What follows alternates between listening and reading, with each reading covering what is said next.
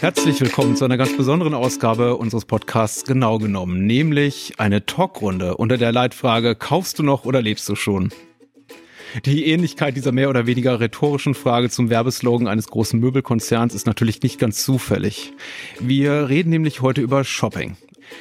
Aber eben nicht nur über Mobiliar, Lebensmittel und Kleidung, sondern eben auch über Konsum von Dingen, die alles andere als unverzichtbar für unseren Alltag sind. Darüber hinaus möchten wir uns der Frage stellen, wie viel und vor allem welche Art des Konsums einen echten Mehrwert für unser aller Leben darstellt. Was brauchen wir wirklich und von welchen Dingen denken wir nur, dass wir nicht auf sie verzichten können? Und wenn wir schon um eine Anschaffung nicht herumkommen, was macht uns nachhaltig, also dauerhaft glücklich? Und was ist auch nachhaltig gut für Mensch und Umwelt? Das sind große Fragen, denen wir als Mitarbeitende der Verbraucherzentralen in den meisten Fällen mit einer klaren Haltung begegnen.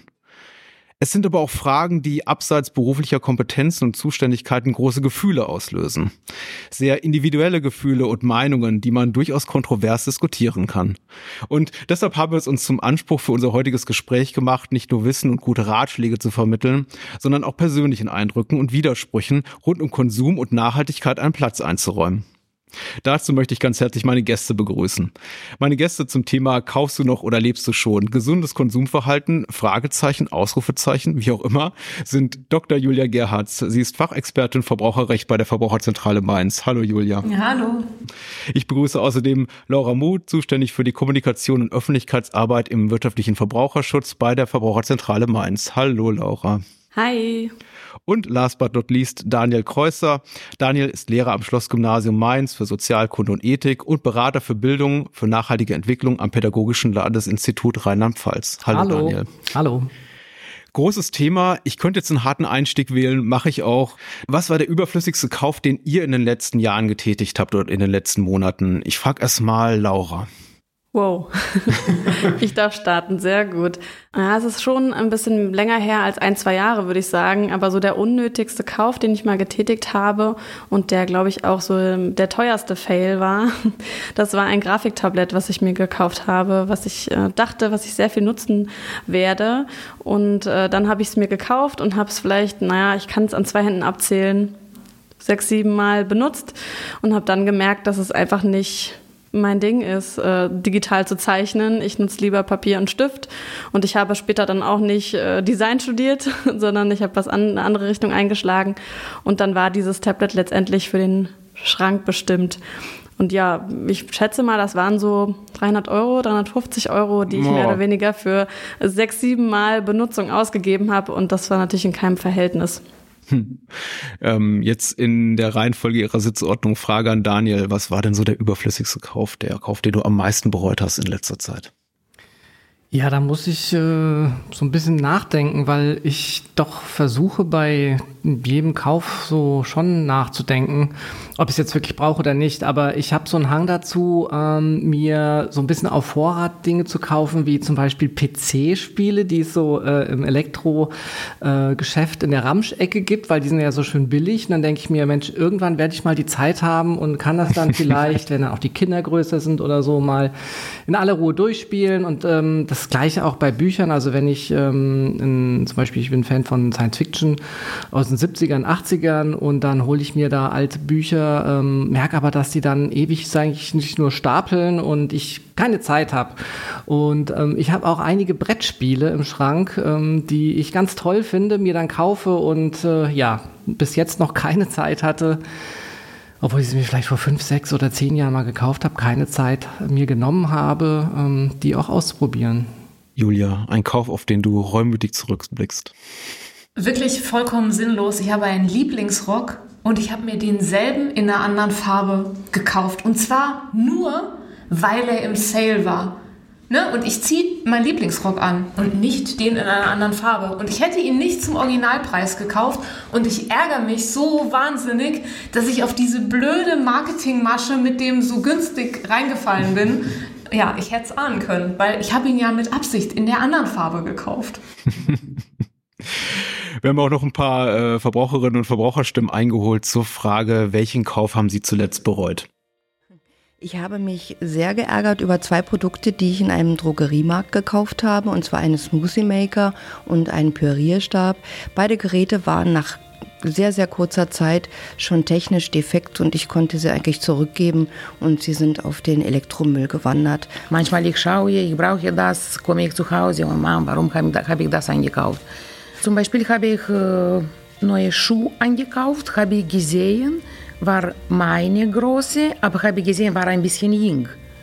Aber ich möchte einkaufen. Habe ich eingekauft und äh, der Verkäufer hat mir gesagt, wenn äh, Sie gehen zu Hause und passen nicht, kommen zurück und äh, Sie bekommen Ihr Geld zurück. Ich weiß nicht, warum habe ich das nicht gemacht. Ich habe versucht, ein bisschen breit zu machen, habe in den Kühlschrank gelegt, habe versucht mit äh, anderen Sachen und ja, natürlich habe ich kaputt gemacht und habe ich zurück nicht gegeben. Aber das ich wusste am Anfang. Ich habe gesagt, wir sind Menschen. Manchmal machen wir Fehler oder kaufen Sachen, die wir einfach schmeißen oder werfen im Mülleimer. Ja, das ist eigentlich eine Kleinigkeit. Ich habe mir gerade eine Schwimmuhr gekauft, weil ich leidenschaftlich gerne schwimme und unbedingt mal wissen wollte, wie viel Meter schwimme ich denn und äh, wie lange bin ich im Wasser.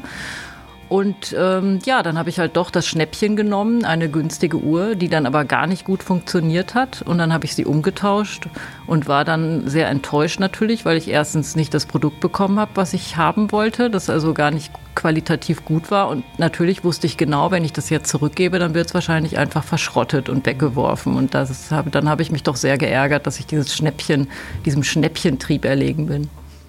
Also die Produkte hier, die gekauft wurden und über die man, deren Kauf man bereut hat, das ist sehr unterschiedlich, aber was so all diese Erfahrungsgeschichten eint, ist, dass man im Grunde schon mehr oder weniger im Voraus ahnt oder vielleicht sogar weiß, damit werde ich vermutlich nicht glücklich. Und wir haben natürlich noch weitere Verbraucherinnen und Verbraucher befragt und da wurden eben auch immer wieder Sachen genannt, bei denen man sich, glaube ich, hm, in zwei von drei Fällen schon relativ sicher sein kann, dass das wird wahrscheinlich nicht. Zum Beispiel ein Kaffeefilter aus Golddraht wurde noch genannt, ein Rührstab fürs Betonmischen, ähm, ein Mikrowellen Eierkocher, ein Designer-Telefon mit nicht austauschbaren Akkus, solche Sachen eben. Ist sowas exemplarisch für unbedachten Konsum? Was macht das mit euch, wenn ihr sowas hört? Ich glaube, mitfühlend, ne? So beim Zuhören ist ein Wort.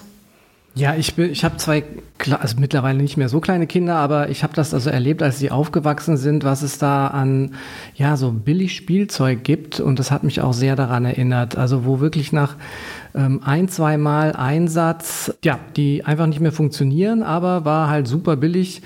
Im Grunde ist das Elektroschrott. Ähm, als ich so gefragt habe, was macht das mit euch, habe ich natürlich auch so ein bisschen daran gedacht, eine mögliche Antwort auf die Frage, ähm, fühlt ihr euch da selbst wiedererkannt? Sind das so auch vielleicht so typische Sachen, in denen man, ich möchte jetzt nicht sagen, in welcher Drogeriekette man denen begegnet, aber in manchen Geschäften häufiger als in anderen und sich denkt, naja, brauche ich eigentlich nicht zum Leben, aber könnte ich vielleicht doch mal kaufen.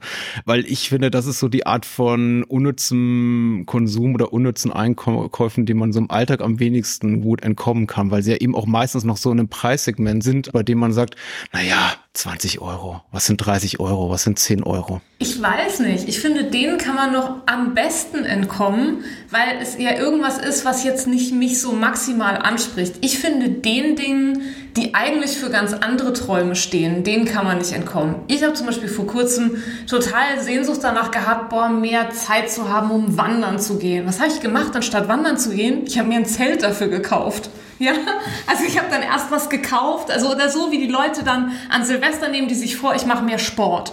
Und dann gehen sie aber nicht am nächsten Tag irgendwie laufen, sondern sie kaufen sich erstmal Sportklamotten und schließen eine Mitgliedschaft im Fitnessstudio ab. Also wir konsumieren halt auch manchmal, anstatt zu leben. Mhm. Und das ist letztendlich ja das, was uns allen täglich, äh, stündlich, minütlich kommuniziert wird, wenn wir in der Innenstadt unterwegs sind, wenn wir im Internet unterwegs sind, wenn wir uns mit äh, Freunden und Familie unterhalten. Immer und überall wird uns signalisiert, äh, du musst das Neueste haben, kaufen. Hast du schon gesehen, wo der jetzt Urlaub macht? Also es wird uns einfach signalisiert, wir sind Teil dieses Systems und das System sagt uns, wir sind, müssen kaufen, um dieses System aufrechtzuerhalten. Hast du vielleicht auch ein gutes Beispiel dafür, wo wir denn eben überflüssigen Konsum in unser aller Leben sehen können? Hm, ich glaube, ein sehr gutes Beispiel ist der Kleiderschrank, ähm, von dem wir ungefähr in Deutschland so im Schnitt 20 Prozent nutzen und den Rest der Kleidung das sind dann 80 Prozent, hängt mehr oder weniger ungesehen darum. Das ist vielleicht bei dem einen oder der anderen mal mehr oder weniger. Aber das finde ich eigentlich so eine gute Zahl. Und ich muss sagen, wenn ich mir an die eigene Nase greife, könnte ich das auch genauso bestätigen. Und 20 Prozent, naja, das ist irgendwie echt wenig, wenn ich mir das ist überlege. Wirklich wenig, ja, ja. Aber es ist halt die Lieblingshose, das Lieblingst-T-Shirt und äh, noch irgendwie ein Kleid. Und dann gibt's halt auch viel so Anlassklamotten, ne? wo man dann irgendwie mal auf eine Hochzeit eingeladen ist, dann hast du den Anzug dafür im Schrank hängen.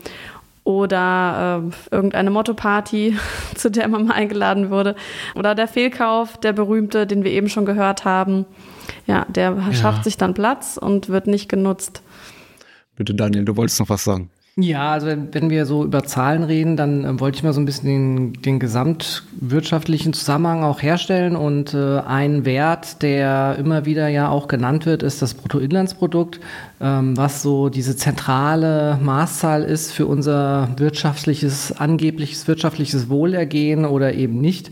Und ähm, ich denke, wir sind an einem Punkt angelangt, wo wir das auch mal ganz klar hinterfragen müssen. Und da gibt es ja auch in der Wirtschaftswissenschaft schon große Postwachstumsansätze und Vorschläge, ähm, dass wir uns entkoppeln von dem Wachstum des BIPs ähm, als hier das goldene Kalb, sage ich mal, an dem alles ausgerichtet wird, an dem alles hängt äh, und ähm, hinkommen zu anderen weiteren Indikatoren, die das Ganze ergänzen.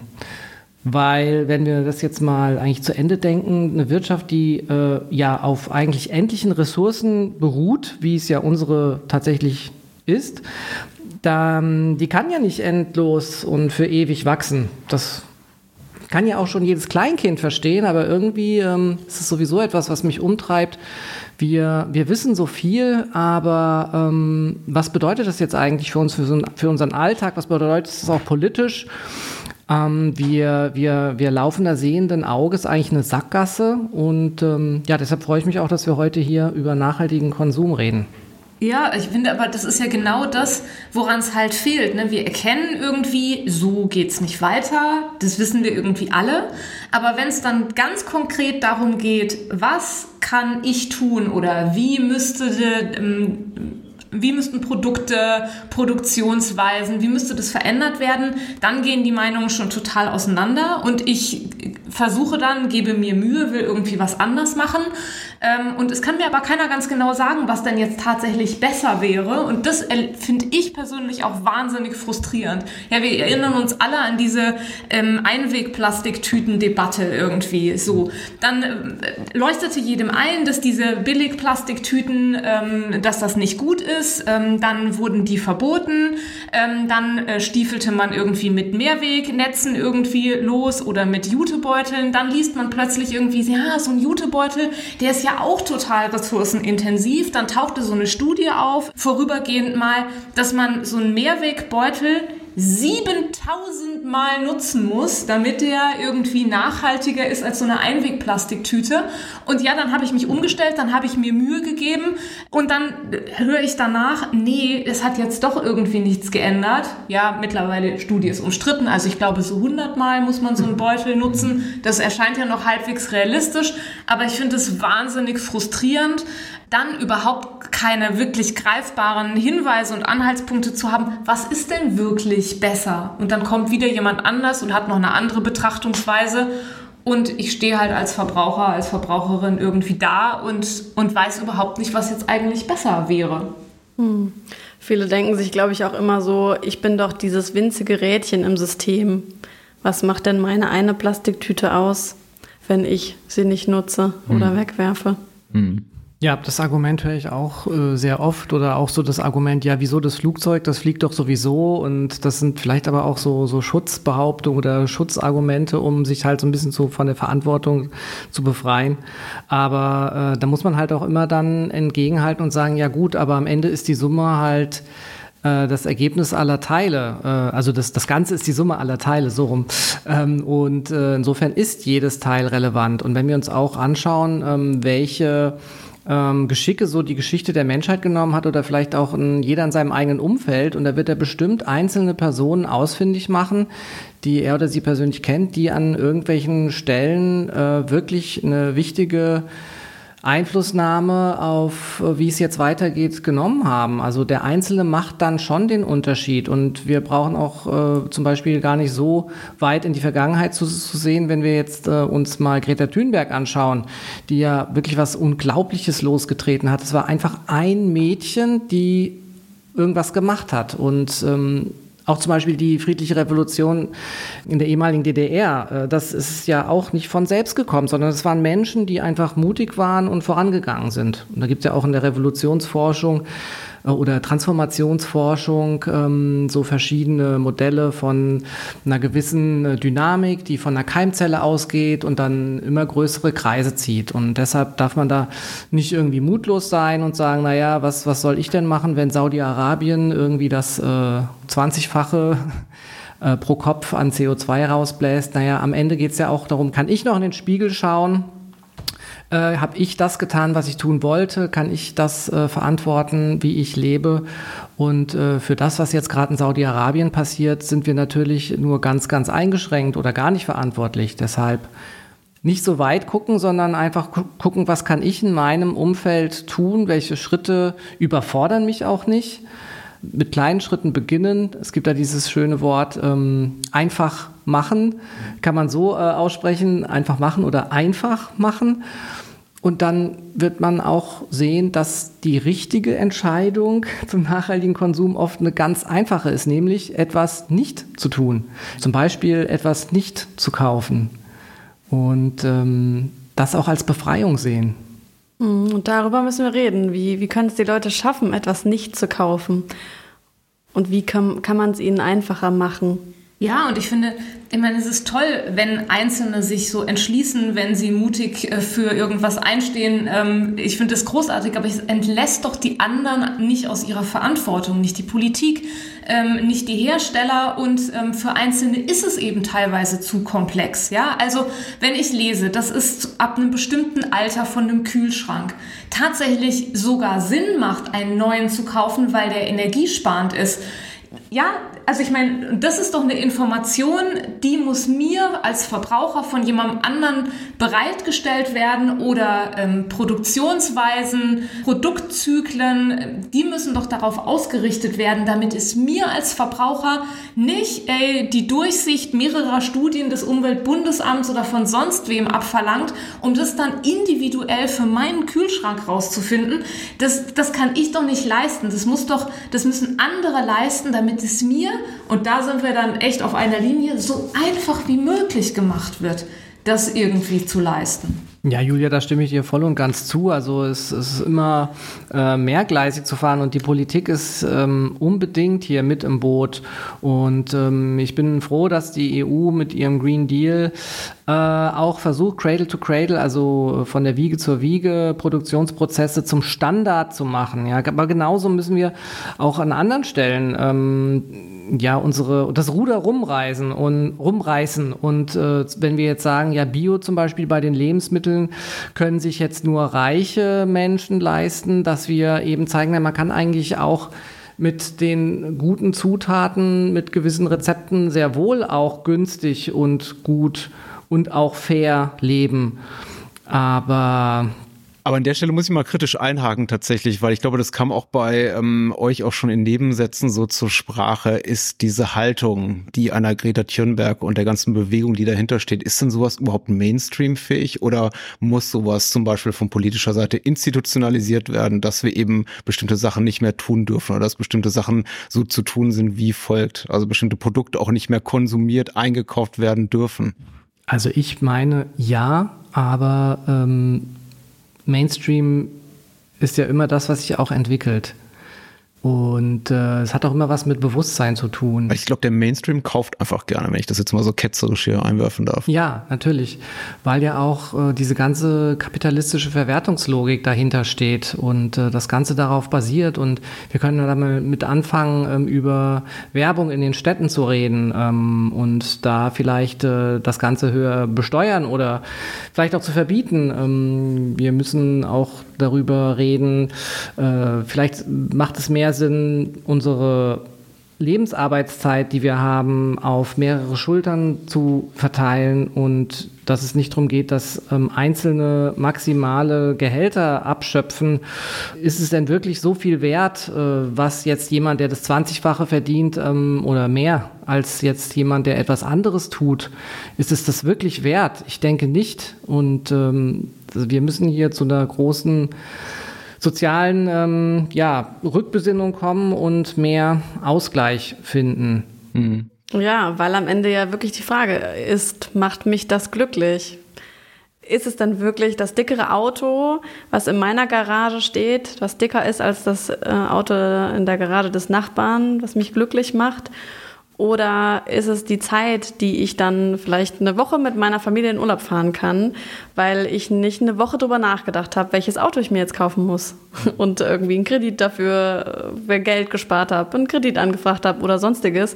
Ähm, ist es nicht das, was wir brauchen.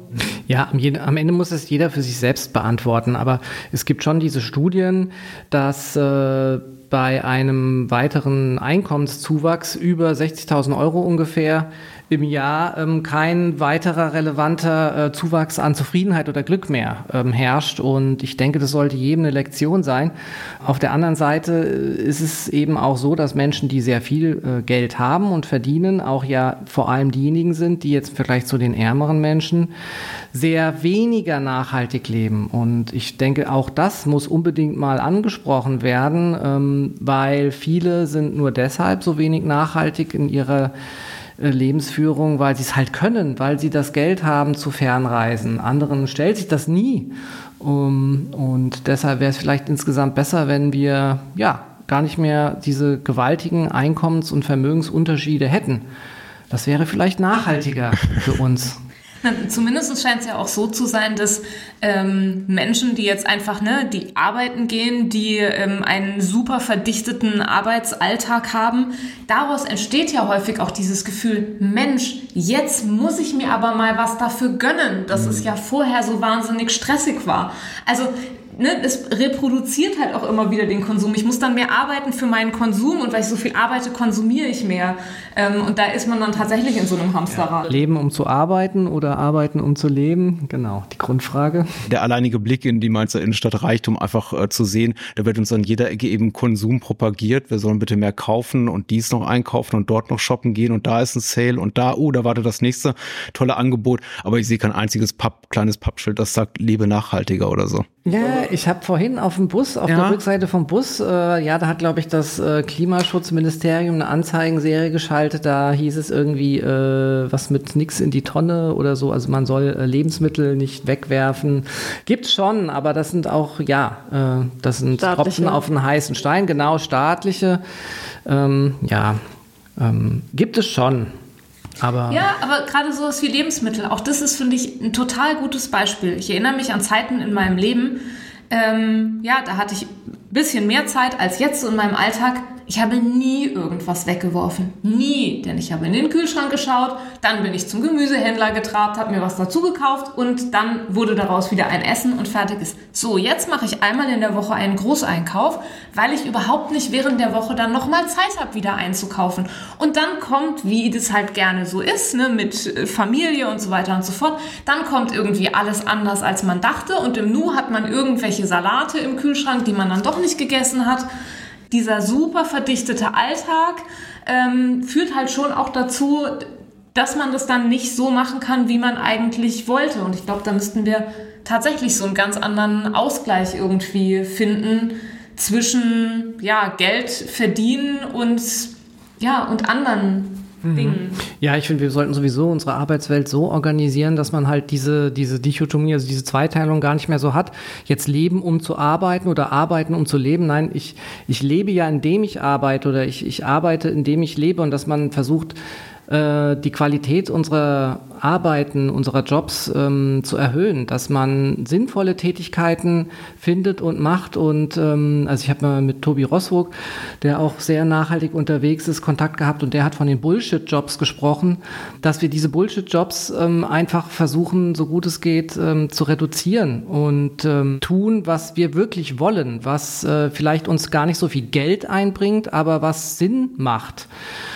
Und äh, dann haben wir auch vielleicht mehr Zeit, äh, unseren Wocheneinkauf zu organisieren, weil es ist total anstrengend, jetzt äh, unverpackt ähm, äh, dann mit meinen zehn Tupperdosen in den Supermarkt zu kommen. Ich meine, eigentlich das ist, äh, was wir tun sollten, aber ähm, das ist einfach anstrengend. Es geht. Es braucht halt Zeit, aber es geht. Und dann gibt es ja auch noch tatsächlich diese Käufe, die wir nicht abwägen können, weil wir müssen sie erledigen. Ne? Da ist tatsächlich ja Lebensmittel, äh, ist da natürlich stark gefolgt von allem, weil äh, Bedürfnispyramide äh, Säule so.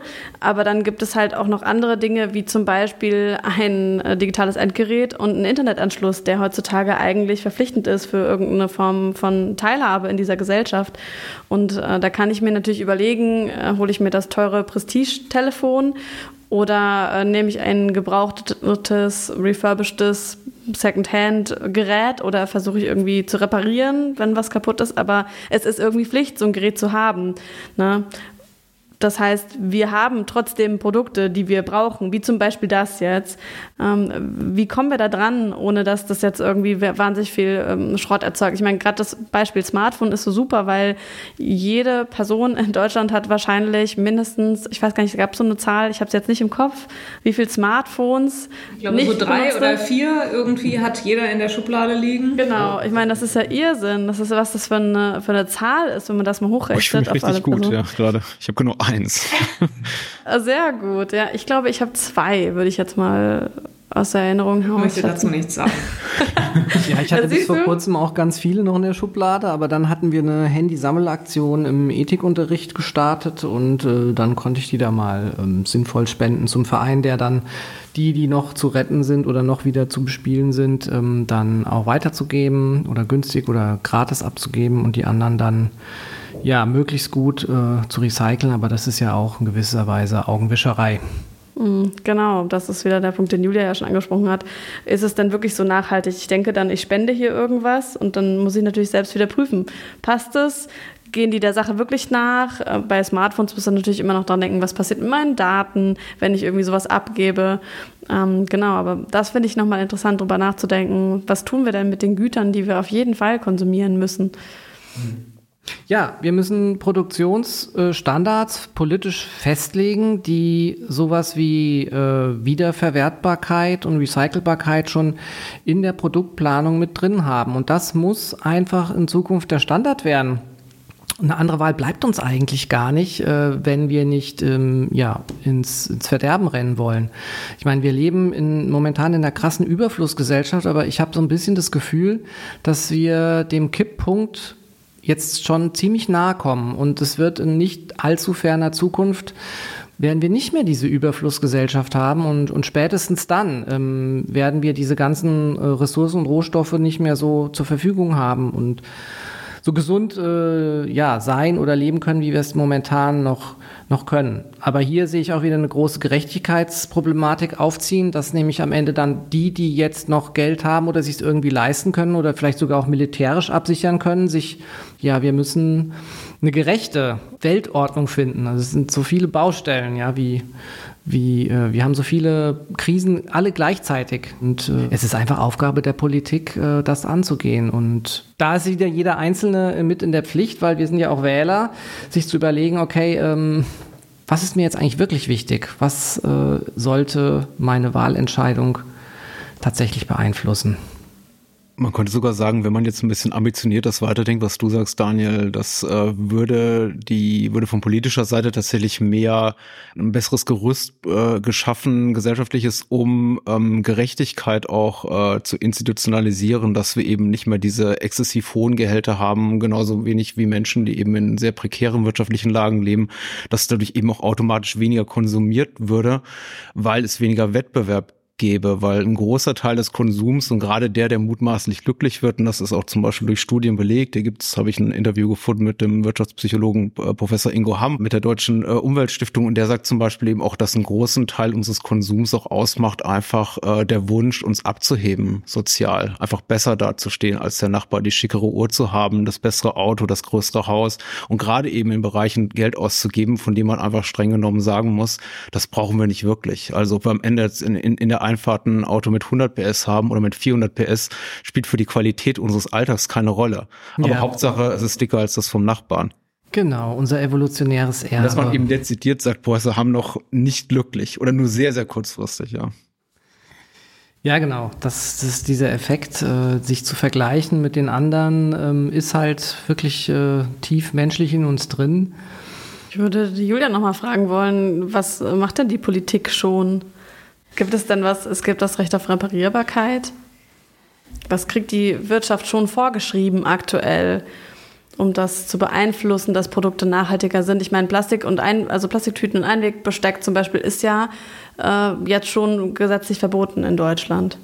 Ja, aber ich meine, es geht natürlich alles überhaupt nicht weit genug. Also ja, wir, wir reden hier wirklich schon über Themen, von denen sind wir meilenweit entfernt, dass wir uns mhm. nämlich eigentlich fragen müssten, was sind die tatsächlichen Kosten bestimmter Produkte und Produktionsweisen? Ja, das funktioniert ja nur, diese vollkommene Entkopplung von dem Preis eines Produkts tatsächlich und dem, was wir bezahlen, das basiert ja auf dieser ne, weltweiten Ungleichheit. Ne, wo werden Dinge wie produziert, ähm, die wir uns dann hier im Verhältnis für ein Apfel und ein Ei leisten können. Ja? Und ähm, ob das auf politischer Ebene durch den Willen der Regierung eines Landes überhaupt so zu ändern ist, ähm, kein, keine Ahnung.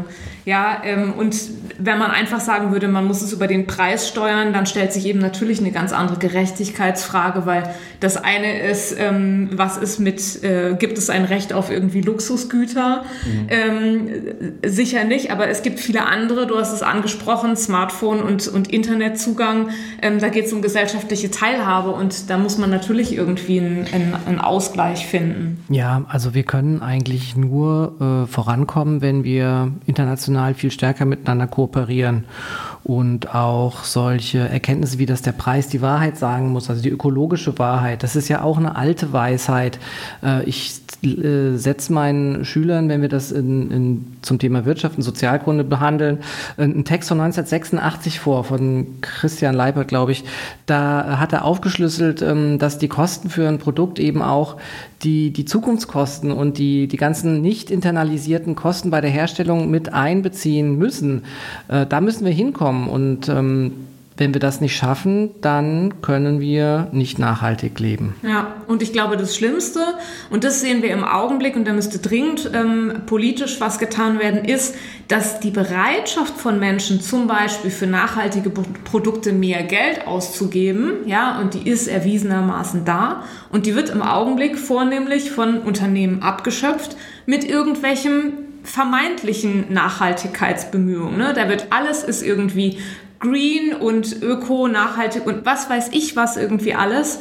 Ähm, und dahinter steckt dann aber überhaupt nichts. Und das ist natürlich mit das Schlimmste, was ich tun kann, dass Menschen dann bereit sind, für ein Produkt, von dem sie glauben, okay, dieses eine T-Shirt ist jetzt tatsächlich besser produziert, fairer hergestellt, mit weniger schädlichen Umweltauswirkungen. Ich gebe mehr Geld dafür aus und wenn ich dann merke, dass ich da wirklich nur in meinem Bemühen, was richtig zu machen, abgezockt worden bin, dann sind natürlich solche ähm, Bemühungen, ja, am Ende. Also das ist, glaube ich, das Schlimmste, was man, was jetzt irgendwie passieren könnte, dass das einfach auch nur ein Geschäftsmodell wird. Mhm. Ja. Weil da halt auch viel Frustration einfach vorhanden ist in diesem Thema. Ne? Ich, und ich möchte, eine Sauerei ist. Genau, genau, das zusätzlich auch noch. Ich möchte irgendwie, ich habe die Bemühungen, mich nachhaltig zu geben und ich möchte Rücksicht nehmen und dann äh, denke ich, ich tue das und das passiert einfach nicht. Es wird ausgenutzt irgendwo. Das ist auf jeden Fall ein großes Thema. Also ich finde, wir können auch insofern nachhaltiger werden, wenn wir versuchen, äh, uns selbst mehr zu ermächtigen, Dinge auch selbst zu herzustellen oder zu reparieren zum Beispiel. Ähm, dass wir auch, wenn wir können, ähm, zum Beispiel Gemüse selbst ähm, anpflanzen oder solidarische Landwirtschaftsprojekte unterstützen. Wenn wir sehen, dass wir ja Dinge, die kaputt sind, selber reparieren können, dann ist das auch ein Baustein in, dazu, äh, unabhängiger zu werden von solchen Prozessen, die ja über unseren Köpfen ähm, passieren. ich glaube, selbst zu produzieren und aktiv zu werden, könnte auch dem vorbeugen, was hier auch äh, Professor Ingo Hamm, der Wirtschaftspsychologe, ähm, Verlustaversion bezeichnet, nämlich ausdrücklich unglücklich macht und uns allen inne liegt. Er sagt, äh, Verzicht äh, vermittelt den meisten Menschen ein Unglücksgefühl etwas von größerem Wert, das man sich leisten könnte oder bereits besitzt, darauf zu verzichten oder es abzugeben, sei immer mit der Angst verbunden oder in den meisten Fällen mit, mit der Angst verbunden, den eigenen Lebensstandard zu verschlechtern. Und ich glaube, dem, ähm, dieser Haltung, die uns, äh, den meisten von uns inne liegt, kann man eben auch nur entkommen, indem man sagt, ja, ich mache dann eben selber was. Und ich gebe nicht einfach nur ab und ich bezahle nicht einfach nur mehr an irgendeiner Stelle, sondern Genau. Ich habe, wenn ich die Möglichkeit habe, ein kleines Hochbett aufzustellen von vielleicht gerade mal einem Quadratmeter, weil ich vielleicht eine Ecke Garten irgendwo habe, dann mache ich das eben und pflanze da meine eigenen Möhren an, oder? Ja, oder Tomaten, also wie, wie viele. oder jedes andere Gemüse. Ja, genau. Interessant, dass du das sagst, weil da bin ich dann vielleicht nicht so Mainstream. Ich muss sagen, Verzicht ist nämlich für mich oft sehr wohltuend. Wenn ich bewusst verzichte auf Dinge, dann muss ich sagen, habe ich oft schon die Erfahrung gemacht, dass es irgendwie gut ist. Also ähm, geht es allein darum, wie sieht mein Hausstand zu Hause aus und habe ich in meinem Wohnzimmer 198.000 kleine Deko-Gegenstände, die ich hochheben muss, wenn ich irgendwann mal Staub wische im Jahr. Allein da so ein Punkt. Oder äh, genau, wenn ich einfach dann nach Hause komme und denke so, ja, hm, ich habe es jetzt nach zwei Wochen nicht bereut, diesen Kauf zu tätigen und ich merke, ich brauche es gar nicht. Ich spare mir das Geld, gehe dafür lieber einmal schön essen mit meiner Family oder was weiß ich, gönne mir eine Rückenmassage. Also ich habe oft den, die Erfahrung gemacht, dass mich das eher bereichert, wenn ich verzichten kann. Ja, ich glaube vor allem dann, wenn man für sich selber ganz klar erkennt, was eigentlich die Dinge, Tätigkeiten, das, wofür ich Geld ausgebe, was das ist, was mich tatsächlich zufrieden und glücklich macht. Ne? Und wenn ich dann ganz gezielt weiß, hey, mich macht es einfach total zufrieden. Ich gehe wahnsinnig gerne irgendwo ins Restaurant essen. Ja, dann, ähm, dann kann ich mir das sozusagen bewusst gönnen und ähm, ja, nicht dieses, ja, ich renne allem hinterher, was von dem ich irgendwie glaube, dass man es haben müsste, sondern dieses bewusste Erkennen für mich, was macht mich eigentlich zufrieden oder glücklich. Und ich glaube, in den meisten Fällen sind es ja gar nicht so viele Dinge, die wir tatsächlich kaufen, sondern eben eher ne, Dinge, für die wir Zeit haben, Dinge, die wir gerne tun, ähm, Muße für, für irgendwas zu haben, als tatsächlich ja, Geld auszugeben. Mhm. Ich meine, ich habe recherchiert, äh, ein durchschnittlicher deutscher Haushalt besitzt um, um, um die 10.000 Gegenstände. Ähm, das ist, glaube ich, im Vergleich zu den 50er, 60er, 70er Jahre, da waren es dann so 200 oder vielleicht war es auch, vielleicht waren es auch irgendwie was, was 1920 oder so. Aber auf jeden Fall fand ich es krass, was das für eine Steigerung ist innerhalb dieser 70 bis 100 Jahren. Da siehst du halt, wie das irgendwie gelaufen ist. Und letztendlich, wenn man sich anschaut, wie viel, ähnlich wie im Kleiderschrank, ne, wie viel von diesen 10.000 Dingen benutze ich wirklich täglich, das ist schon, äh, da nimmt das dann extrem ab erst vielleicht auch in, in vielen Fällen das jetzt wirklich Kaffeesatzleserei einfach eher das ähm, gute Gefühl, etwas zu besitzen, als das gute Gefühl damit verbunden ist zu nutzen. Es ist zumindest jetzt gerade, wo wir ähm, über diese oft redundanten Anschaffungen wie Smoothie Maker oder Betonmischerstab oder andere äh, Spielereien vorhin gesprochen haben, äh, gerade mit solchen Gegenständen finde ich, ist sowas oft verbunden, dass man sagt, na ja, man hat's ja mal für den Fall der Fälle, aber braucht's dann eben zehn Jahre nicht. Ja, und gerade bei sowas wie Betonmischer oder so, denke ich an ähm, so eine wunderbare Straßengemeinschaft, die ich jetzt beispielsweise in meiner kleinen Bubble habe, wo wir einfach sehr gut vernetzt miteinander sind. Und wenn ich etwas habe, was ich mit anderen teile, dann, dann schicke ich das über den Verteiler und sage, hey, ich habe übrigens mir jetzt einen Betonmischer gekauft. Wenn ihr wollt, liebe Straße, nutzt den doch. Und ähm, das finde ich sehr bereichernd, was da immer rumkommt. Ähm, so ein anderes Beispiel, was mir mal untergekommen ist, ich glaube, eine Bohrmaschine, ein Durchschnitt bohrt in ihrem Leben acht Minuten. Weil es so viele Bohrmaschinen überall gibt, die eigentlich gar nicht so viel eingesetzt werden. Also ich habe das mal selbst in einem Unterrichtsmaterial gelesen und war total baff. Äh, Würde ich gerne auch mal hinterfragen, aber äh, und wie diese Zahl zustande kommt. Aber es ist symptomatisch dafür, dass wir halt ganz viele Dinge besitzen, die wir nur mal ganz punktuell benutzen. Und da können wir auch zum Auto weitergehen. Ähm, also wir leben in einer Welt, wo Blechkisten äh, Raum nehmen und wie viel Zeit werden die eigentlich benutzt und wie viel Zeit stehen die irgendwo unbenutzt rum. Und ich denke, wir können äh, auf lange Sicht eigentlich nur zukunftsfähig werden, wenn wir eine völlig andere Mobilität haben, die weg vom Individualverkehr äh, kommt hin zu sowas wie Sharing Economy oder eben Ruftaxis, äh, die ja, und vielleicht in ein paar Jahrzehnten ganz selbstverständlich uns von A nach B bringen und nicht mehr jeder seine eigene Karre vor der Haustür hat. Aber ich glaube, da gibt es doch mittlerweile auch sehr, sehr viele, die bereit wären, sich auf solche Konzepte einzulassen. Ähm, und es fehlt eben an, an Konzepten, die wirklich funktionieren. Ja, also ich meine, für manche funktioniert auch jetzt schon ein Carsharing oder so, aber in manchen Konstellationen wird es eben, wird's eben schwieriger. Ja, also wenn ich auf jeden Fall das Auto brauche, um zur Arbeit zu pendeln, dann nutzt es mir nichts, dass ich nur ein Auto bei einem Carsharing-Anbieter irgendwie dann für den ganzen Tag buchen muss, sondern dann bräuchte ich ja eher ein Konzept, dass ich die Strecke fahre, dann lasse ich das Auto stehen, jemand anders kann es benutzen und nachher ist aber dann wieder eins da, das ich wieder nutzen kann. Ne? So also, sollte es sein, ja. Ja, also aber das ist halt auch was, ich glaube, da gibt es eine hohe Bereitschaft und es fehlen in manchen Bereichen dann eben noch wirklich tragfähige Konzepte, die dann auch funktionieren würden.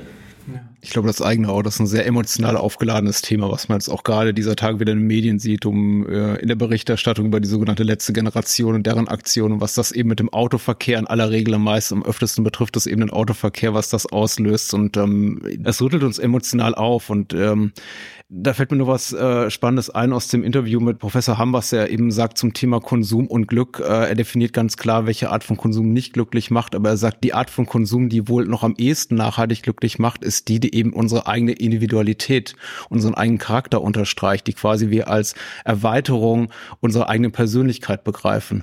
Und da ist eben, würde ich jetzt mal behaupten, laienhaft, glaube ich, auch das Auto für viele Menschen, gerade etwas wohlständigere Menschen ganz vorne, dass die sagen, okay, das Auto, das ist so das Ding, Ding, das kann jeder sehen, genau wie die dicke Uhr oder das Haus, ähm, das trage ich gerne zur Schau. Und ich glaube, da zumindest den Menschen beizukommen, die jetzt eben auch die notwendigen wirtschaftlichen Mittel haben, äh, zu sagen mit, hier verzichte doch mal darauf. Ich glaube, das wird zumindest schwer, würde ich jetzt mal kritisch ein, einwerfen. Ja, ich glaube, es geht doch viel eher darum, ähm, auch nochmal für ist sich selber. Ist auch so ein deutsches Ding, wollte ich noch ergänzen. Ja. Das mit dem Auto, ne, das wissen wir ja alle.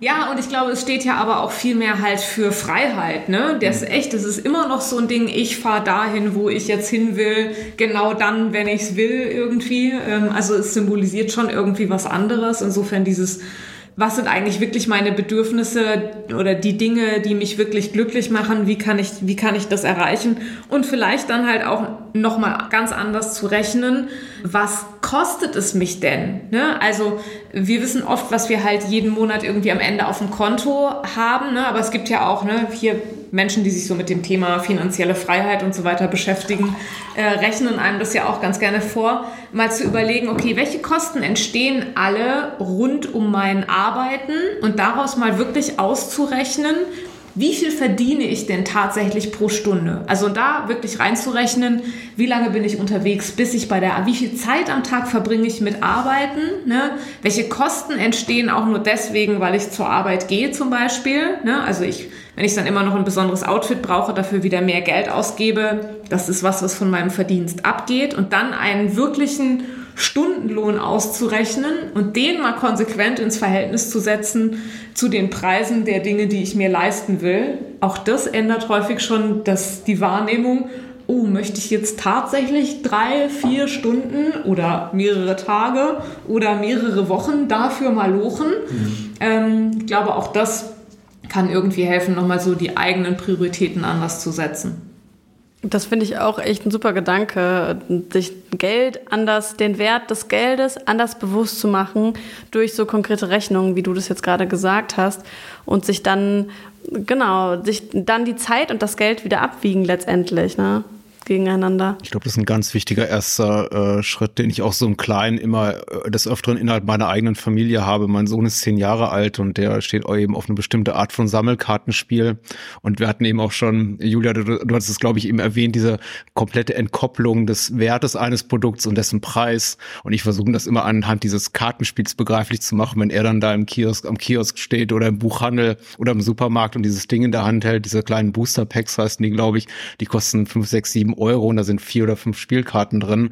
Das ist wahrscheinlich ähm, mit Produktionskosten von im, in, in einstelliger Centhöhe verbunden, möchte ich jetzt mal sagen. Plus Transport, ich weiß, klar, und Steuern und alles, aber auf jeden Fall steht es in keinem Verhältnis zu dem, was es kostet. Und ähm, sagen wir mal, die Diskussion habe ich bis zum heutigen Tag noch nicht gewonnen.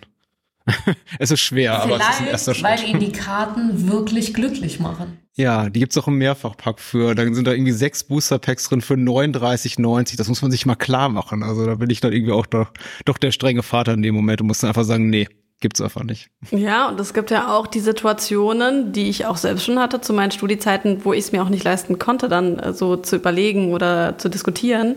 Es gibt auch die Menschen, die einfach nicht die Wahl haben, dann zu sagen, ich kauf mir das jetzt, sondern äh, da ist nochmal ein ganz anderer Abstrich da. Und auch für die, finde ich, ist es nochmal total wichtig zu sagen, das hast du vorhin auch angesprochen, Daniel, auch wenn man wenig Geld hat, kann man damit nachhaltig konsumieren oder man kann sein Geld gezielt einsetzen und man kann sich beteiligen an solchen Gartenbauprojekten, die es in vielen Städten gibt oder so, um einfach das zu verbinden auch.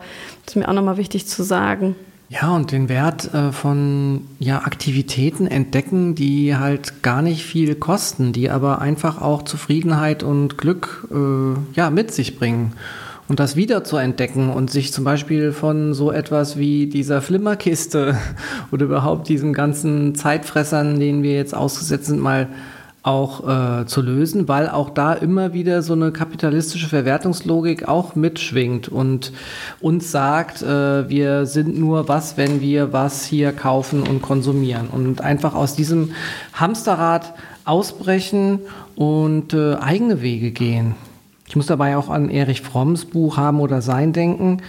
Ähm, das ist ja auch so ein Klassiker, äh, der auch nochmal bewusst gemacht hat, dass wir einfach mal uns vorstellen sollten, was bleibt eigentlich übrig von uns, wenn wir mal uns aller Gegenstände, die wir so haben, entledigen und als nur noch so uns als nackten Menschen sehen. Ähm, wer sind wir dann noch und, und wie würden uns die anderen dann jetzt ohne unsere ganzen Gegenstände praktisch noch wahrnehmen und wer wollen wir sein und sich über dieses Gedankenexperiment vielleicht mal zu überlegen, okay, was was brauche ich eigentlich wirklich und was sind eigentlich äh, verzichtbare Dinge und was sind vielleicht sogar auch schädliche Dinge. Das ist auch so eine, so eine Kategorisierung von Epikur. Also der hat jetzt vor über 2000 Jahren gelebt, aber der hat uns im Grunde auch schon mitgegeben, äh, wie wir ein einfaches, glückliches Leben führen können. Ähm, der Schlüssel ist die Selbstgenügsamkeit, dass wir uns einfach schlau machen darüber, welche Dinge brauche ich wirklich, weil wenn sie mir fehlen, dann habe ich auch körperliche Schmerzen. Welche Dinge äh, sind zwar schon, sagt er bloß natürlich, aber auch durchaus verzichtbar. Und welche Dinge sind nichtige Dinge? Das sind dann die, die die wahre Lust, also diese, diese Freude ähm, verhindern, die dem Ganzen schaden, wie zum Beispiel auch Drogen etc. Jetzt mal kritisch dazwischen gefragt, gerade weil du eben mit Schülerinnen und Schülern in jugendlichem Alter zu tun hast. Was ist denn deren Verständnis von Nachhaltigkeit und deren Haltung zum Thema Konsum? Spielt das eine wichtige Rolle? Kommst du da eben auch mit dem Epikur und dem Frommen gut an? Oder sagen die, lass mal stecken? Ja, ja, das ist eine berechtigte Frage. Lassen Sie mal stecken, Entschuldigung. genau. Ähm also das Interesse ist tatsächlich da, weil, also ich mache Epikur tatsächlich immer regelmäßig in der Elf, äh, in, in Ethik, wenn es um das Thema auch Glück geht. Das Interesse ist schon da. Äh, Sie sehen ja, dass irgendwas nicht rund läuft. Also die, die, die jungen Menschen, die, die erleben das auch selbst und sie bekommen es jetzt ja auch wirklich über die Medien vielfach gespiegelt. Irgendwas äh, läuft falsch bei uns. Aber dann gibt es dann irgendwann diese Diskrepanz, die wir auch in der Umweltpsychologie kennen, zwischen, ich habe das jetzt kognitiv verstanden und ich mache aber jetzt irgendwas anders. Und ich glaube, das ist diese ganz, ganz große Herausforderung, vor der wir stehen, diese, diesen Gap, also zwischen der, der wahrgenommenen ähm, Erfordernisse und dem, was ich jetzt eigentlich tue oder bereit bin zu tun, irgendwie zu schließen. Und äh, wenn wir zum Beispiel mal in einer Stunde über Handys und, und Handykonsum reden, ähm, dann ja, sind die in dem Moment vielleicht auch betroffen und finden das auch dann wichtig und spannend. Aber ich bin mir ziemlich sicher, dass von, von diesen 20 Schülern am Ende vielleicht einer dann tatsächlich irgendwie seine Eltern so lange belatschert, dass es dann doch ein Fairphone wird und nicht äh, das Standardphone und die 19 oder meinetwegen 18 anderen, denen ist es am Ende dann doch egal. Ja, und deswegen denke ich, ist es so wahnsinnig wichtig, eben nicht nur auf den Bewusstseins- äh, und Willensprozess jedes Einzelnen zu setzen, so wichtig das halt auch als Vorreiter ist und als Anstoß, sondern einfach zu sagen, so, wie muss denn ein Smartphone aussehen? Ja, es muss eben reparierbar sein, es muss so und so lange wirklich ähm, halten und es muss Updates haben und ähm, ja, das sind eben genau die Rahmenbedingungen, die wir brauchen und wo wir einfach nicht länger darauf setzen können, dass Hersteller sie etwa freiwillig umsetzen würden oder dass eben eine ausreichend große Masse an Konsumenten und Konsumentinnen das irgendwie einfordern oder vorleben kann. Ja, das muss einfach auf eine ganz andere Art und Weise überhaupt ermöglicht werden. Ja, und eingefordert werden. Auf jeden Fall. Und da, da denke ich auch, dürfen wir nicht in Entweder-Oder-Kategorien denken, sondern sowohl als auch. Ja, alle Ebenen mm, sind hier wichtig. Das Europäische Parlament hat vor kurzem zum Beispiel die ähm, Ladekabel standardisiert. Und das sind so Beispiele, wo die Politik zeigt, es geht auch anders. Äh, wir befreien uns hier von Tonnen von Elektro, künftigem Elektroschrott. Und was auch jetzt in der Bildungsarbeit, wenn es um solche Nachhaltigkeitsprobleme total wichtig ist, ist, dass wir eben nicht eine Projektwoche machen zum Thema, okay, was äh, läuft alles nicht gut, sondern wir müssen unbedingt auch zeigen, was kann der Einzelne tun und was soll die Politik tun. Und ähm, Möglichkeiten äh, fürs, für die eigene Handlungsebene aufzuzeigen, weil ansonsten, das haben auch Studien gezeigt, äh, nach so einer Projektwoche zum Thema, was alles nicht gut läuft, dann sinkt die Bereitschaft der, der, der Teilnehmerinnen und Teilnehmer eher, weil sie sich halt überfordert fühlen und sagen, okay, dann ist jetzt ja eh schon alles zu spät, dann ist ja egal. Ja, dann sind wir beim Tanz auf dem Vulkan oder was auch immer oder Resignation. Das äh, darf nicht geschehen. Ja, und auch nochmal so spannend der Gedanke eigentlich, äh, am Anfang eines jeden Kaufes geht es erstmal vielleicht wirklich darum, sich selbst zu fragen, äh, ja, was hast du vorhin gesagt? Nicht Selbstwirksamkeit, sondern ja, sich selbst Selbstgenügsamkeit. Selbstgenügsamkeit, genau, super schönes Wort, muss ich mir auf jeden Fall merken. Selbstgenügsamkeit, was ist das, was ich jetzt wirklich gerade brauche? Das finde ich auch nochmal ganz spannend. Eigentlich es steht am Anfang dann irgendwie ein bisschen Zeit, die ich vielleicht mit mir verbringe, um sich zu überlegen. Das kann ich natürlich jetzt nicht die vor jedem Apfelkauf im Supermarkt machen, aber so grundsätzlich sich immer mal wieder zu fragen, was ist das, was ich brauche? Ja, und vielleicht auch so die eigenen Routinen zu hinterfragen. Ne? Ich meine, ich glaube, es gibt jede Menge Produkte, die wir heute in Masse jeden Tag konsumieren, ja, was, was wir so nicht konsumieren sollten. Ja, hier sowas wie, wie viel Kaffee muss ich eigentlich jeden Tag trinken? Ich meine, Leute, die leidenschaftlich gerne Kaffee trinken, die wissen, wie großartig ein Kaffee ist, aber wie viel Kaffee brauche ich jeden Tag wirklich? Oder wäre es nicht viel schöner irgendwie ähm, zu sagen, ich trinke einen Kaffee am Tag oder einen in der Woche und ähm, den genieße ich dann richtig und ihn nicht irgendwie kannenweise in mich reinzugießen jeden Tag. So. Ja, ja ich weiß nicht, ob das nicht ein bisschen viel verlangt ist, auch von jedem einzelnen Salat immer zu verzichten. Ich, ich wollte gerade sagen, alles, weil ja. da, da, sind immer so Begrifflichkeiten für mich in meinem Kopf mit äh, Verzicht und Überwindung äh, verbunden, wohingegen eben äh, Konsum uns verlockt mit dem Versprechen, es ist günstig, es ist schnell, es befriedigt dich unmittelbar, du hast einen super schnellen Mehrwert. Das sagt zum Beispiel hier auch Professor Fromm, zitiert ähm, diverse Studien, dass er sagt, dass es gar nicht so oft um das Produkt geht, sondern einfach nur um das Gefühl, es günstig bekommen zu haben. Dieser Schnäppchenfaktor ist super, super wichtig. Und deswegen werden wir eben auch online, wie eben auch in unser aller Alltag in den Fußgängerzonen zugeballert mit Sale-Schildern und hier Rabatte und dort ein Bonusprogramm. Und hier nehmen sie noch im Gewinnspiel teil und da kriegen sie noch ein paar Plastikfiguren zu jedem äh, A15 Euro ihres Einkaufs und so. Wohingegen eben sich niemand darum kümmert zu kommunizieren, das tun wir jetzt an dieser Stelle, aber einige andere sicher, sicher auch, aber nur, nur die allerwenigsten, dass eben auch Nachhaltigkeit nicht unbedingt immer mit hohen Kosten verbunden ist Ganz im Gegenteil, aber wird von vielen Menschen eben Nachhaltigkeit durchaus mit höheren Kosten und Verzicht üben verbunden. Und dazu habe ich eben auch mal ein paar Verbraucherinnen, Verbraucherstimmen mitgebracht, die eben das auch nochmal auf den Punkt bringen, nämlich diesen, diesen Gedanken, Nachhaltigkeit ist doch was für Besserverdienende, oder? wieder. Und da denke ich auch, äh, ne, Bio, wie zum Beispiel Bio-Lebensmittel kann sich jetzt ein schlecht verdienender Mensch nicht unbedingt leisten oder nur sehr eingeschränkt. Aber man kann ja auch an anderen Stellen nachhaltig sein im Konsum. Ich versuche mich äh, so möglichst bewusst als Konsument zu verhalten. Ich versuche auch ökologische Reinigungsmittel zu kaufen, wobei mich sehr ärgert, dass diese Reinigungsmittel sehr teuer angeboten werden und ich mir nicht vorstellen kann, wie das beim technischen Produktionsprozess überhaupt äh, zustande kommt, diese erhöhten Kosten.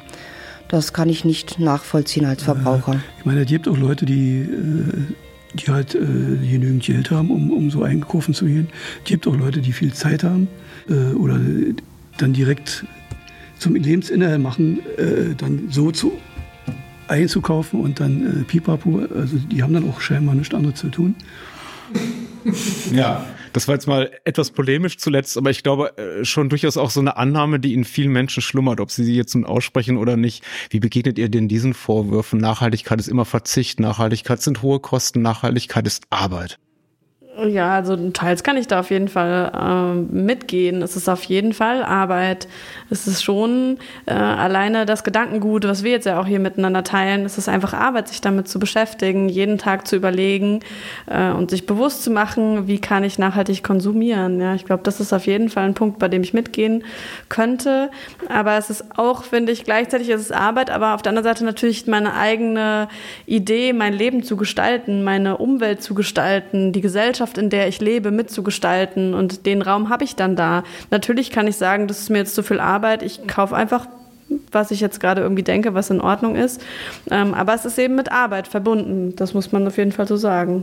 Ja, aber es ist dann vielleicht Arbeit, aber ähm, wenn ich, was weiß ich, Kleidungsstücke zum Beispiel Secondhand kaufe, dann sind sie in der Regel schon günstiger als Neuware. Also wenn wir jetzt nicht wirklich von absoluten Discounter-Billig-T-Shirts reden irgendwie, dann kaufe ich was ähm, und muss dafür weniger meistens ausgeben, als, als ich für ein neues Produkt ausgeben müsste. Und genauso, wenn ich ein gebrauchtes äh, Smartphone kaufe, dann ist auch das günstiger, als wenn ich das Gerät neu kaufen würde. Und das finde ich jetzt zum Beispiel extrem zufriedenstellend. Schnäppchengedanke, ja. Mhm. Es ist aber, muss ich da nochmal so ein bisschen dem einen Verbraucher jetzt auch ähm, recht geben, natürlich mehr Arbeit, wenn ich jetzt so an die einschlägigen Secondhand-Plattformen äh, denke. Natürlich dauert es länger.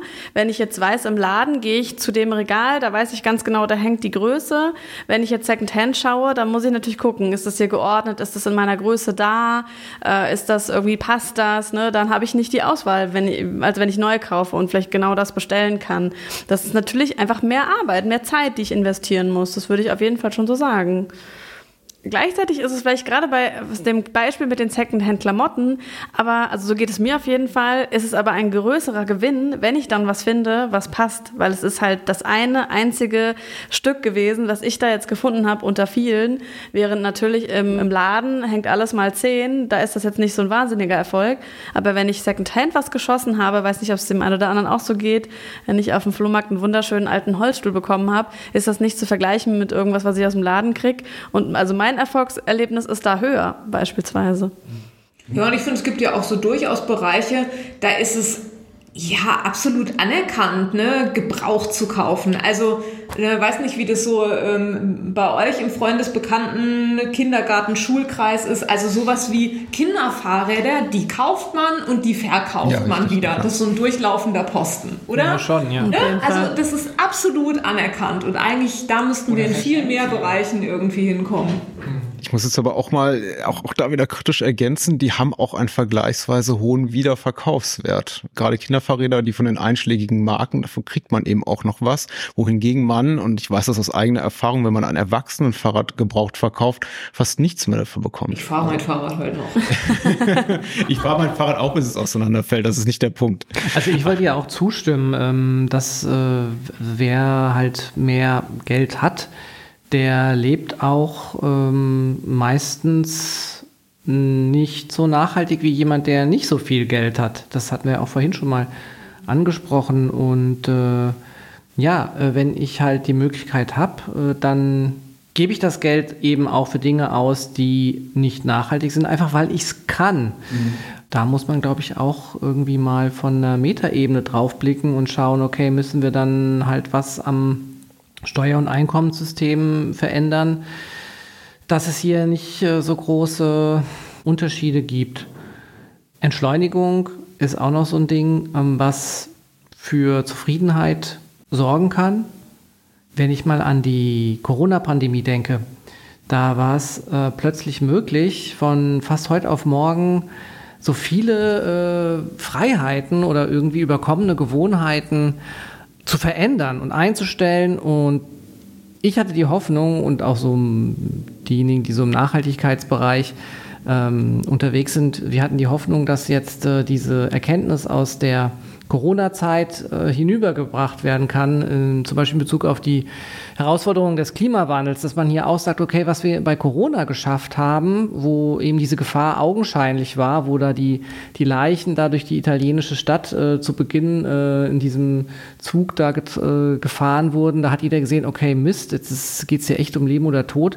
Da war plötzlich alles möglich, aber jetzt kommt wieder diese ganz abstrakte Gefahr des Klimawandels zum Beispiel, kann keiner sehen und, und fühlen, wobei jetzt mit den Temperaturen wird es ja alles mehr erfahrbarer. Aber trotzdem schaffen wir es nicht, nicht äh, wichtige Weichenstellungen, äh, die halt auch radikal sind, auf den Weg zu bringen. Ja, ja, im Gegenteil, ne? das äh, Flugaufkommen genau. ist fast wieder ja. bei Vor-Corona-Niveau. Es ist drüber. Ah, mittlerweile drüber? Ja. Ja, ja weil alle jetzt nachholen, was dann eben jahrelang irgendwie nicht, nicht möglich war. Ja. Es kam jetzt auch erst vor wenigen Tagen eine neue Studie raus, dass der, ähm, der Umsatz mit äh, Luxusgütern tatsächlich so hoch ist wie noch nie und noch deutlich höher als vor Corona. Also jetzt wird nachgeholt. Und da, da, da ging es eben tatsächlich um Reisen, um Autos, um solche Dinge. Ja.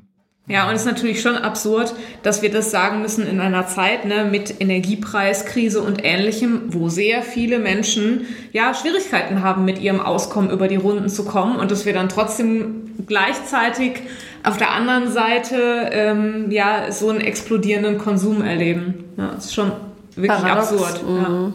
Ja. Also ich denke, wir müssen irgendwie entdecken, dass man Glück und Zufriedenheit finden kann, eben auch in anderen Dingen, ähm, als jetzt was zu kaufen, zu konsumieren, indem wir Dinge einfach selber auch herstellen und uns da auch in die Lage versetzen, selbst tätig zu werden, dass wir das auch viel mehr dann wertschätzen, äh, zum Beispiel ähm, Kleidung selbst herzustellen. Das kostet Zeit, aber dafür äh, müssen wir dann auch jetzt nicht wiederum so viel äh, an der anderen Stelle arbeiten, um dieses Geld zu haben, um uns dann wieder um teure Kleidung zu, zu kaufen. Und ich meine, Kleidung haben wir mittlerweile ja auch ganz günstig auf der anderen Seite.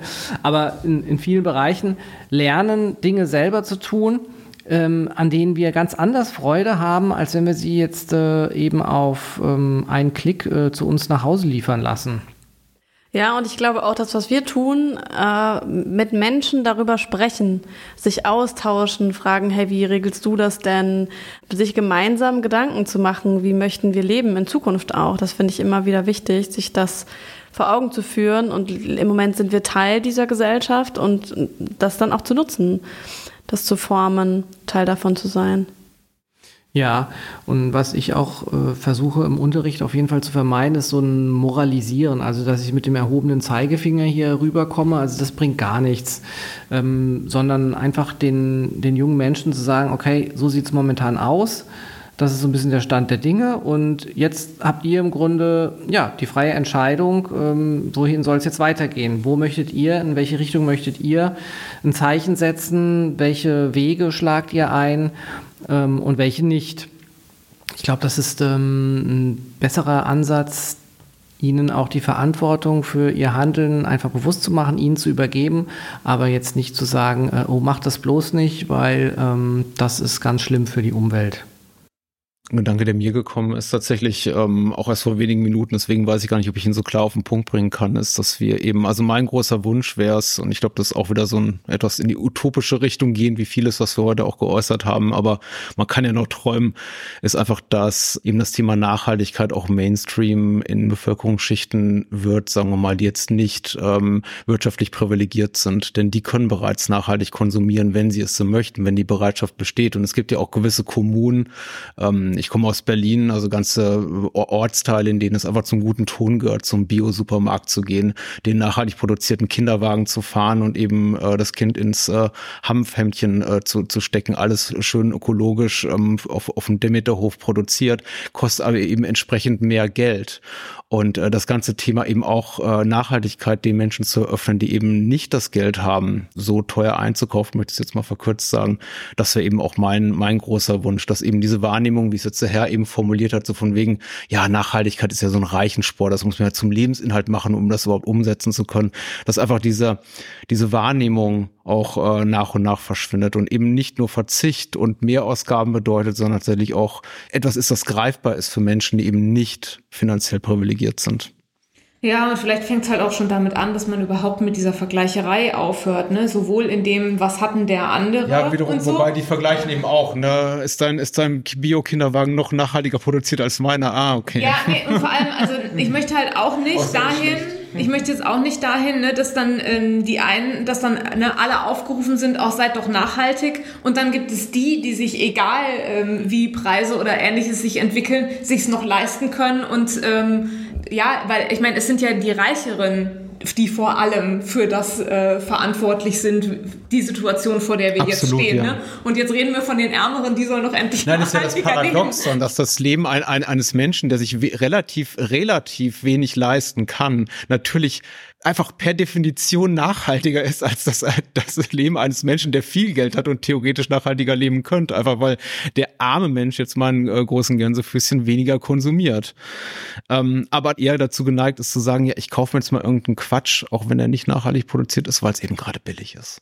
Das passiert dem, dem wohlhabenden Menschen eben nicht. Hey, und das ist auch voll okay. Paradox. Es ist auch voll okay, sich mal was zu kaufen, wo man weiß, das macht mich jetzt einfach nur kurz glücklich. Und äh, das ist in Ordnung, wenn es sich einfach in, in einem Maß bewegt, finde ich. Wenn man, dass man sich immer mal wieder überlegt im Leben, äh, ey, was nehme ich eigentlich mit? Und wir sind alle endlich. Was möchte ich hinterlassen? Was möchte ich hinterlassen? Wir sind alle endlich. Freut sich meine Familie über 10.000 Dinge, die sie nach meinem Tod aussortieren müssen. Mir geht es oft so, dass ich so denke, wenn ich mir jetzt überlege, ähm, genau, wenn alles ganz furchtbar ist und ich denke so, boah, ich bin so richtig abgefuckt von allem eigentlich, dann frage ich mich manchmal so, ey, aber ich habe noch diese Lebenszeit und will ich den Rest meines Lebens mich mit dem Problem beschäftigen und was ist das, was bleibt? Und das hilft mir immer wieder in so eine Bahn zu kommen. weißt du, was ich meine? Das ist auf jeden Fall ein guter Gedanke. Und ich glaube, wenn es sowas gibt wie einen Konsens, den es wahrscheinlich wie hier, wie in den meisten Talkrunden nicht gibt, wir wollten ja einfach auch nur mal über bestimmte Themen reden und jetzt hier nicht konkrete Handlungsempfehlungen geben, wie es äh, üblich ist hier für dieses Format genau genommen, sondern eben auch einfach mal eine offene Diskussion führen. Also wenn es sowas gibt wie, ein, wie einen Konsens, glaube ich, hier an diesem Tisch, dann ist es der, einfach den eigenen ähm, Konsum auch äh, zu hinterfragen, die eigenen Gedanken darüber, was eben glücklich macht, macht und sich am Ende ja wirklich die, die ultimative Frage zu stellen, brauche ich das wirklich? Gehe ich als besserer Mensch, als glücklicherer Mensch äh, daraus, wenn ich das jetzt konsumiere oder ist Verzicht nicht vielleicht sogar am Ende des Tages das, was mich in diesem Fall glücklicher macht? Und es ist jetzt sehr philosophisch, ja. Dafür ist dieses Format gar nicht bekannt. Wir bitte auch nicht, dass wir trotzdem weiterhin fordern, dass einfach Produkte von sich aus nachhaltiger, ja, fairer, reparierbarer und einfach, ja, umweltfreundlicher sind und dass, äh, dass es uns einfach immer leichter gemacht wird, da die richtigen Entscheidungen zu treffen.